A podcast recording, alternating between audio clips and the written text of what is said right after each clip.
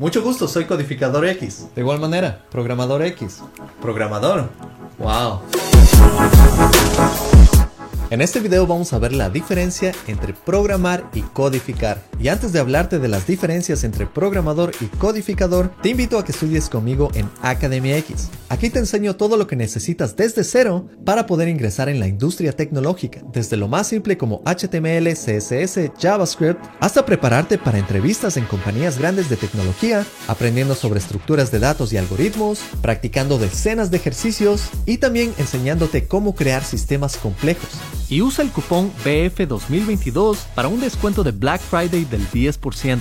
Esto es solo válido hasta el final de noviembre para el plan del bootcamp de un año de acceso. Así que no olvides visitar academia-x.com. Empecemos. Hola, soy ingeniero de software en Seattle, programador X, y te invito a suscribirte a este canal si es que no lo has hecho todavía, que todos los viernes saco nuevos episodios sobre la industria tecnológica que te van a servir mucho en tu carrera de ingeniería de software. Ahora la verdad es que nadie se va a ofender si es que tú llamas a alguien programador o codificador, pero es importante saber que existe una diferencia en terminología. Y si esto es lo que tú haces como profesión, va a ser muy útil saber esta diferencia. Una recomendación que te puedo dar cuando cualquier palabra nueva llegue a ti es que busques el significado de dónde viene esa palabra. En este caso podemos ver que programar viene de programa y codificar viene de código. Con esto ya sabes más o menos cuál va a ser el contenido de este episodio. Pero antes de entrar a detalle te puedo decir que muchas veces yo utilizo la palabra coder. Esto significa codificador y la utilizo cuando conozco nuevas personas y me gusta presentarme de una manera más relajada o más cool. Y en ese sentido simplemente digo que soy un codificador. Eso le quita un poco la seriedad a decir soy un ingeniero de software, que definitivamente es algo que digo cuando estoy trabajando y cuando estoy en un ambiente mucho más profesional. Aquí también me gusta utilizar más la palabra programador, porque la realidad es que muchas personas no piensan en esta diferencia y está bien.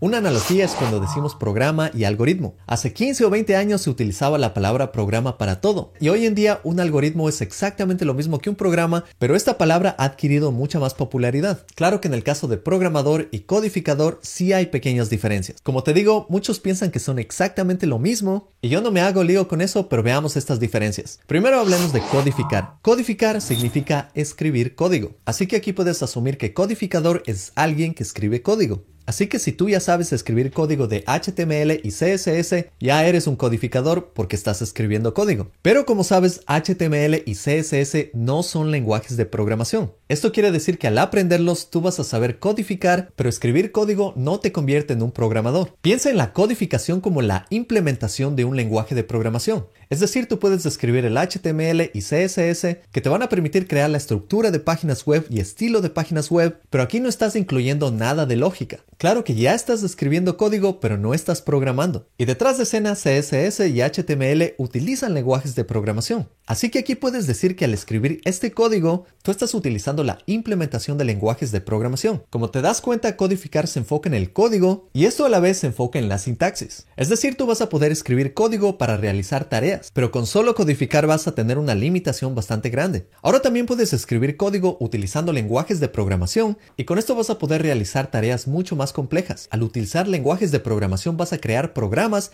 y en este caso codificar también puede ser programar. Pero tan solo escribir código no es completamente programar. Aquí puedes darte cuenta que codificar se enfoca mucho más en la calidad del código, en la calidad de tu programa. Y este libro es un ejemplo de cómo mejorar tu calidad de código. Si deseas ver más detalles sobre este libro y otros libros de programación que considero que son los mejores libros de programación, te recomiendo que veas este video de aquí. Ahora seguimos hablando de codificación, de la calidad del código no de la calidad de un programa. Ahora si ya has escrito tus primeras líneas de código en tu lenguaje de programación favorito, quiere decir que ya has escrito tu primer Hello World o Hola Mundo. Y en este momento ya estás codificando, pero no vas a ser un programador hasta poder entender cómo funcionan los programas y cómo se crean los programas. Y yo lo que te recomiendo es que aprendas a codificar antes que programar, porque ya vamos a ver que programar es más complejo. Programar te permite crear programas. Y con esto ya creo que tienes una buena idea de lo que significa codificar. Ahora hablemos de lo que significa programar. Programar significa crear programas. Esto es dar instrucciones lógicas a un computador. Y al programar también puedes codificar,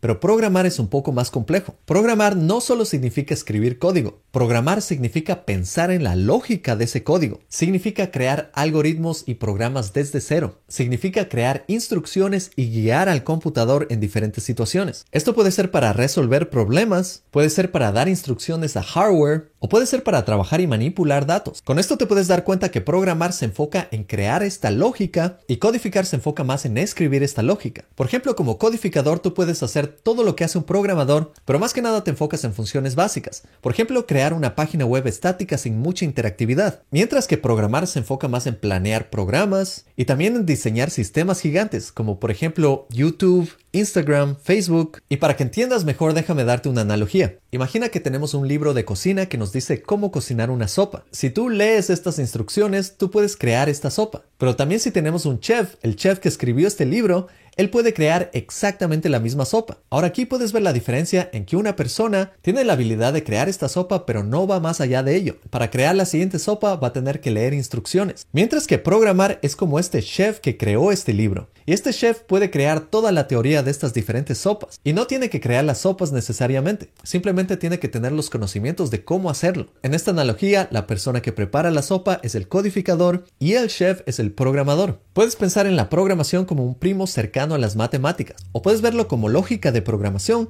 que son las matemáticas aplicadas. Es decir, en la rama de las matemáticas que tienes mucha teoría, programar simplemente va a ser la aplicación de esto en forma lógica. Y si no has programado antes, no te preocupes que no hay tanta matemática en la programación. Más que nada es lógica, y si quieres entender más a detalle cuánta matemática se necesita para aprender a programar, puedes ver este video de aquí. Ahora también es importante saber que programar no es necesariamente escribir código. Es más, en universidades las primeras clases de programación que tomas ni siquiera te enseñan un lenguaje de programación en particular. Simplemente van por la teoría y por la lógica de programación. Y si quieres tener una mejor idea de programación básica en 10 minutos sin ver ningún lenguaje de programación en particular, te invito a ver este video que tengo de lógica de programación. Ahora es importante que sepas que cuando vas a entrevistas de programación en compañías grandes como Facebook, Amazon, Google, ellos van a evaluar tus conocimientos en programación y también en codificación. Es más, estas pueden ser dos entrevistas técnicas distintas o la misma entrevista. Y por un lado ellos ven la programación como la parte de resolver estos problemas, es decir, tu capacidad de resolver un problema en general. Para esto tú puedes ser excelente codificando,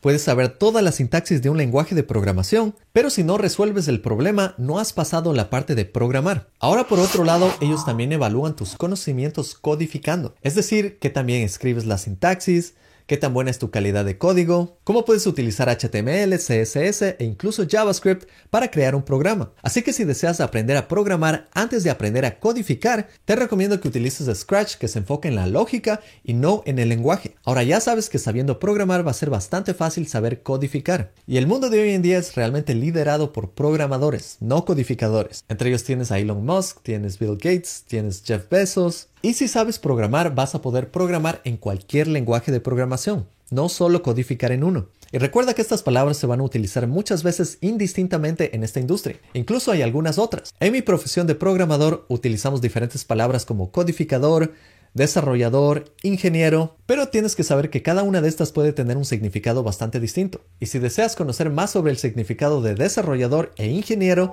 te invito a ver mi video de qué hago en mi trabajo. Si te gustó este video, no te olvides de darle un like, de suscribirte, activar las notificaciones, cuéntales a tus colegas sobre este canal y nos vemos en la próxima. Chao.